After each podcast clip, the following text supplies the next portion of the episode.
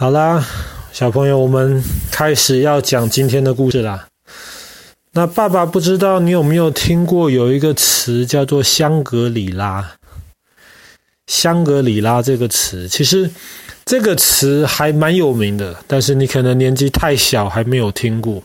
香格里拉这个地方，其实是形容一个好像是在人间的天堂一样，是一个很美丽。然后没有战争，然后没有吵闹，大家都很健康、很平安的一个地方。那么，香格里拉这个词其实是来自于大概九十年前左右，那个时候有一个英国的作家，他出了一本书，叫做《消失的地平线》。那么，《消失的地平线》这一本书刚出了之后，就非常非常受欢迎。很长一段时间里面，它都是在英国街头，基本上每一个人口袋里都会装着一本的书。那么，这本书是在讲什么呢？它其实是在讲说，当时整个这个巴基斯坦还有印度都还是英国的殖民地时候。在那里，基本上有人要造反，要闹革命，然后当时在那里的一些英国人，他们就要被保护起来，搭飞机送到一个安全的地方去，送到那个巴基斯坦的一个城市，叫做白沙瓦。可是飞机起飞之后没有多久，大家就发现这个飞机好像有一点问题了。结果飞机飞到西藏的上空，就完全不受控制。然后飞行员很努力的要稳定住这个飞机，可是后来没有办法，飞机还是坠落了。然后在飞机坠落了之后呢，飞行员受了重伤，活不了多久。但是飞机上的四个乘客，四个英国人，倒是都没有受什么伤。然后，其中飞行员就告诉一个英国人说：“我猜我们现在是在昆仑山脉的西边，你们自己找路出去吧。”昆仑山脉在哪里啊？昆仑山脉其实是整个中亚最重要、最大的一个山脉群。那么有很多很有名的山脉，比方说喜马拉雅山脉，或者是比方说天山山脉，其实都是源自于昆仑山脉这一个概念。那么昆仑山脉又有另一个名字，叫做帕米尔高原。帕米尔高原主要的位置就是在今天中国的西边，以及在中亚的那一块。那么巴基斯坦北边。在跟印度有一些领土领土争执的这个地方，克什米尔基本上也是一个地势很高，有一部分也是在这个帕米尔高原的这一块里面。所以当时飞行员就说：“我们应该是在昆仑山脉的西边，你们找路出去吧。”然后结果这四个英国人。就忽然飞机坠机在这种崇山峻岭当中，叫他们找路，他们是没有办法找路的。但是飞机坠下来的时候呢，周围有居民看见了，结果就很快有人来帮忙。然后结果其中有一个来帮忙的人会讲英文，他就可以跟这四个英国人沟通，他就把这四个人。人带到一个安全的地方去，这个安全的地方在一个山谷当中，就被称为香格里拉。那么，在这个香格里拉里面有什么呢？在香格里拉里面有一个非常大的一个藏传佛教的一个寺庙，又叫喇嘛庙。藏传佛教是佛教的一支。那么在西藏这个地方特别多，所以叫做藏传佛教。但是除了西藏之外，整个这个昆仑山脉区域地势比较高的地方，其实都有人相信藏传佛教。结果在这个藏传佛教的寺院里面，这四个英国人很惊讶的发现，诶，这个寺院外表蛮古老的，可是里面还蛮现代化的，里面有暖气啊，里面有浴缸啊，住起来很舒服。而且大家又发现了一件事情，因为在这个寺庙里面很和平，所以每一个人好像跟其他人之间的关系都很好，都不会说什么我嫉妒你有什么东西啊，或是我很讨厌你哪一方面的东西，完全没有这一种人跟人之间的争执，大家都非常非常的和平。而且他们还发现了一个秘密，就是住在香格里拉里面的人，好像都不会变老，或者是说，好像老的非常非常慢。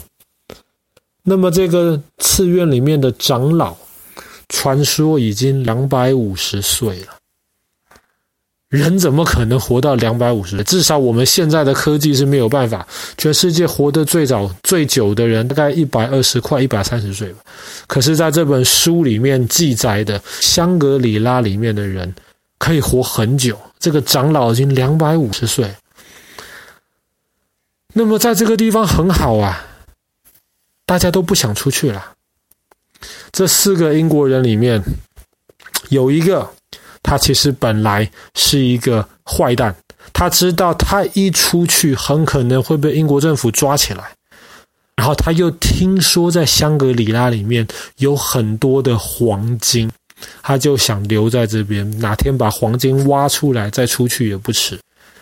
那么有另一个英国人。他是一个宣教士，他是专门跟人家传基督教的。他就想，这些藏传佛教这么多人还没有听过耶稣基督，他想跟他们传福音。那么还有一个英国人，纯粹是因为这里真的很舒服，非常的和平，跟外面的世界完全不一样。外面的世界是怎么样呢？在那个时候，欧洲第一次世界大战结束，第二次世界大战已经开始在敲门了。大家已经隐隐约约感觉到二战的这个影子了，所以外面的世界乱七八糟。可是香格里拉里面非常的祥和，他也不想出去。只有一个英国人，因为他跟他的未婚妻刚订婚，他很想回到英国去见他的未婚妻，所以他想出去。他想出去，他一个人没有办法出去，所以后来他就拉了另一个英国人跟他一起逃出去。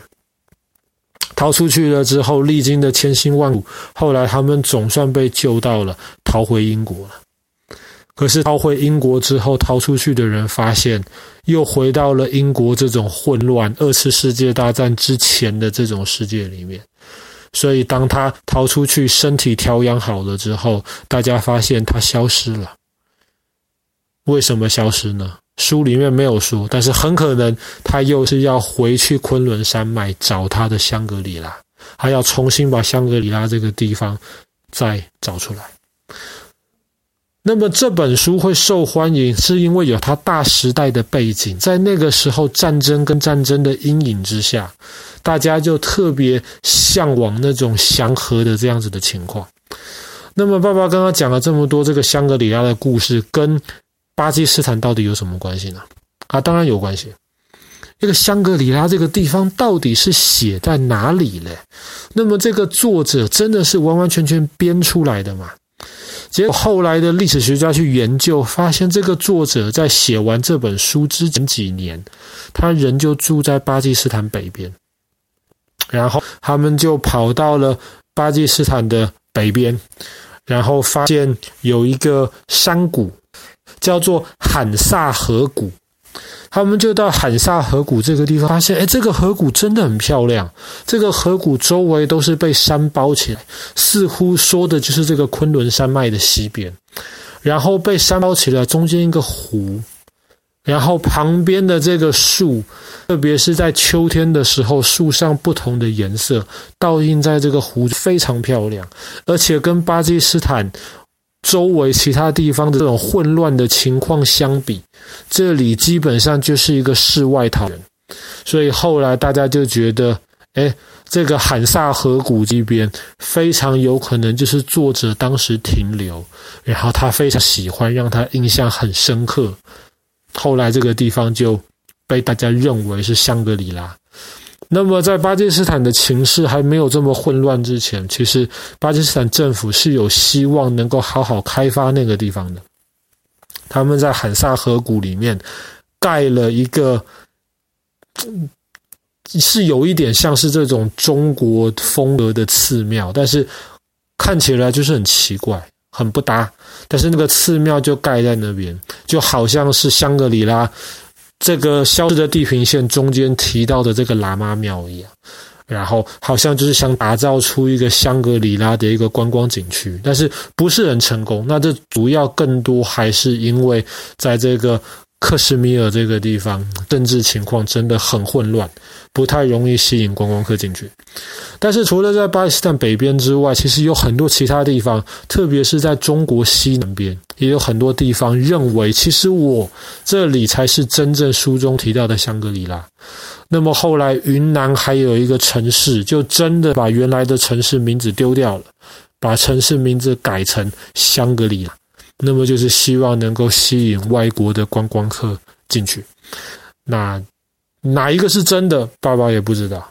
爸爸只知道这些地方其实确实都跟书中描写的这个人间仙境香格里拉有那么一点相似。好啦，那希望你们长大之后，不知道会不会对这本《消失的地平线》你们有兴趣的话，爸爸可以买回来给你们看。好啦，那么我们今天的故事就讲到这边。这个巴基斯坦的香格里拉。